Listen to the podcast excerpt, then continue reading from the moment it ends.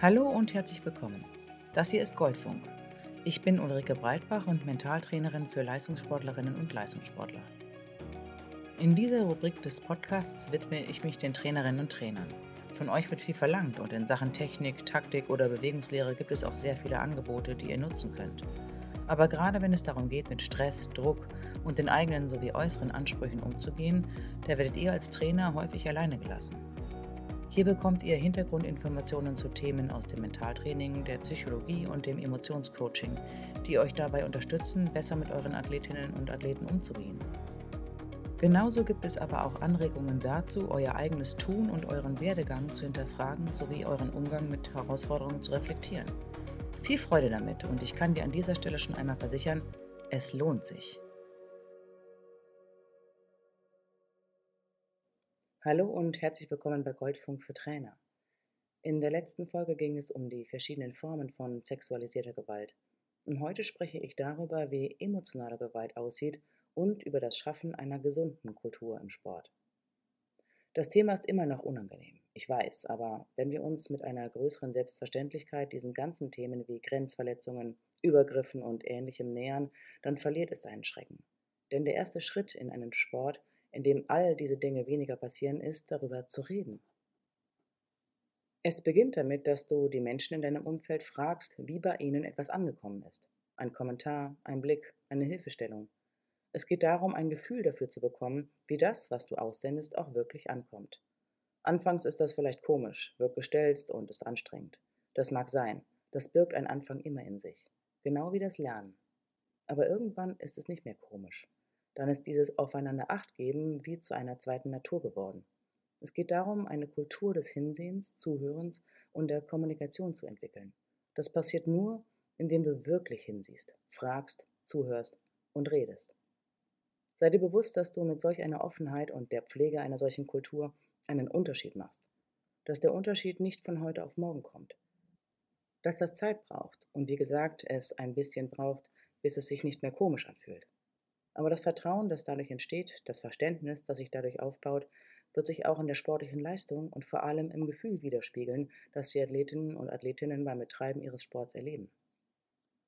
Wie schon angesprochen, ist nicht nur die sexuelle Gewalt eine Form von Missbrauch, die im Leistungssport viel zu häufig Einzug erhält. Missbrauch hat viele Gesichter. Verwurzelt ist diese Anfälligkeit sehr tief in einer einseitig erlebten Leistungsgesellschaft.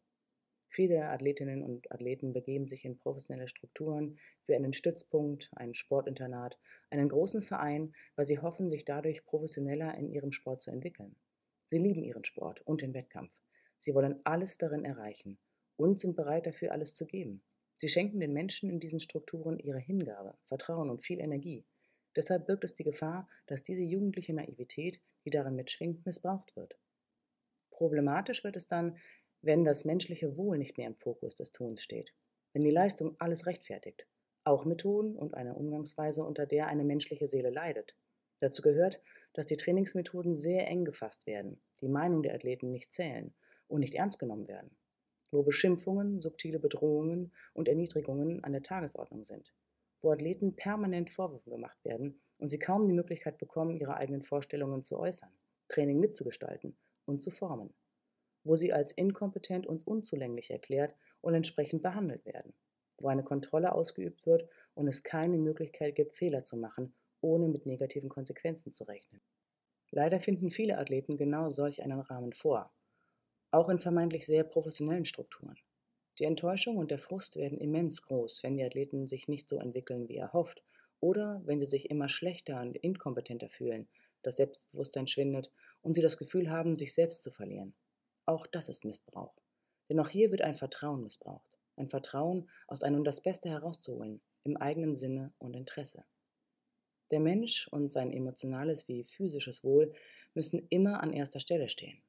Keine Methode rechtfertigt es, dass es Menschen schlecht geht. Kein vermeintlicher Erfolgstrainer oder Trainerin hat das Recht, über das Wohl oder Unwohl zu bestimmen. Immer muss bedacht werden, dass der Leistungssport und der erwünschte Erfolg nur eine Komponente im Leben eines Sportlers sind. Dass diese Menschen auch außerhalb des Platzes oder nach der Karriere noch viel Zeit in ihrem Leben verbringen, mit genau dieser Physis und vor allem genau dieser Psyche. Es muss ein Bewusstsein dafür vorhanden sein, dass diese beschriebenen Methoden zu seelischen Schäden führen, teilweise zu schweren Schäden. Wenn sich Betroffene nicht in eine entsprechende Behandlung oder Betreuung begeben, auch langfristige. Es gibt zahlreiche Fälle von Athleten, die Angststörungen entwickeln, Panikattacken haben und vor allem frühzeitig dem Sport den Rücken kehren, weil sie ihre Liebe dazu verloren haben.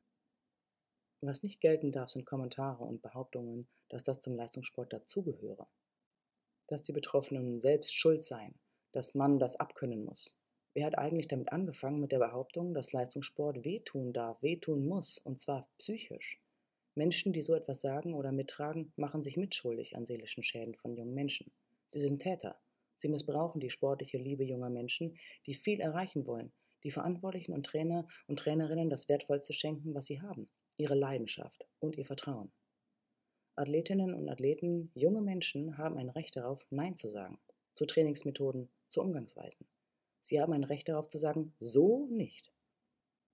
Und das heißt nicht, dass sie nicht hart genug sind, dass sie nicht leistungsorientiert sind, nicht wettkampfbereit oder es nicht bringen. Wenn ein Athlet eine klare Grenze zieht und nicht unreflektiert alles mitmacht und mitträgt, bedeutet das, dass jemand sich selber respektiert, seine oder ihre Grenze kennt und wahrt. Und das ist gesund. Das zeugt von Selbstvertrauen und einem hohen Selbstwert. Ist es nicht das, was wir wollen? Athleten, die ein großes Selbstbewusstsein haben? Die Behauptung, dass man das abkönnen muss, sind Argumente von Tätern oder von Menschen, die aus der Distanz urteilen, die nicht beteiligt sind und diesen Druck nicht aushalten müssen.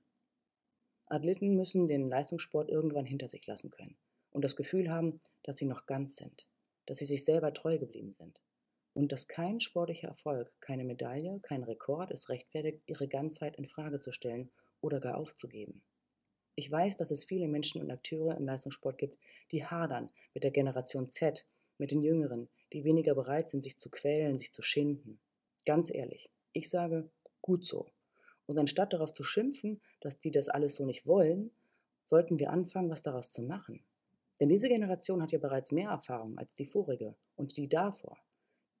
Die Generation Z hat erlebt und bewusst wie unbewusst mitbekommen, dass vieles von purer und unreflektierter Anstrengung zu gar nichts geführt hat, außer schnurstracks in einen Burnout oder eine Depression. Und ehrlich gesagt sind das keine schönen Aussichten. Das Blech im Schrank verstaubt irgendwann, die Bänder der Medaillen an der Wand verbleichen. Das Selbstbewusstsein und die Erinnerung bleibt. Und du kannst als Trainer dafür sorgen, dass es Erinnerungen sind, die stärken und schön sind. Beteilige deine Athleten an der Gestaltung des Trainings. Hole dir Feedback Begegne ihnen auf Augenhöhe. Nimm sie ernst, höre ihnen zu, schaff Räume zum Reden und Zuhören. Gib ihnen Zeit, denn einige werden brauchen, bis sie sich trauen, etwas zu sagen. Und zweifle das nicht an, was sie sagen, sondern lerne Dinge stehen zu lassen oder, wenn nur aus Interesse nachzufragen und nicht um richtig zu stellen. Manchmal ist es mehr wert, zehn Minuten weniger zu trainieren und dafür mehr zu reflektieren, was an dem Tag passiert ist. Du musst nicht mehr machen. Manchmal wird es sogar weniger sein. Mit diesen Worten, die bestimmt auch auf Widerstand stoßen, entlasse ich dich heute. Nimm sie mit und überlege, was wirklich notwendig war. Ganz ehrlich. Und wo weniger oder wohlwollender vielleicht zu einem besseren Ergebnis und vor allem zu einem nachhaltig schöneren Gefühl geführt hätten. Ich freue mich schon auf die nächste Einheit mit dir. Ciao.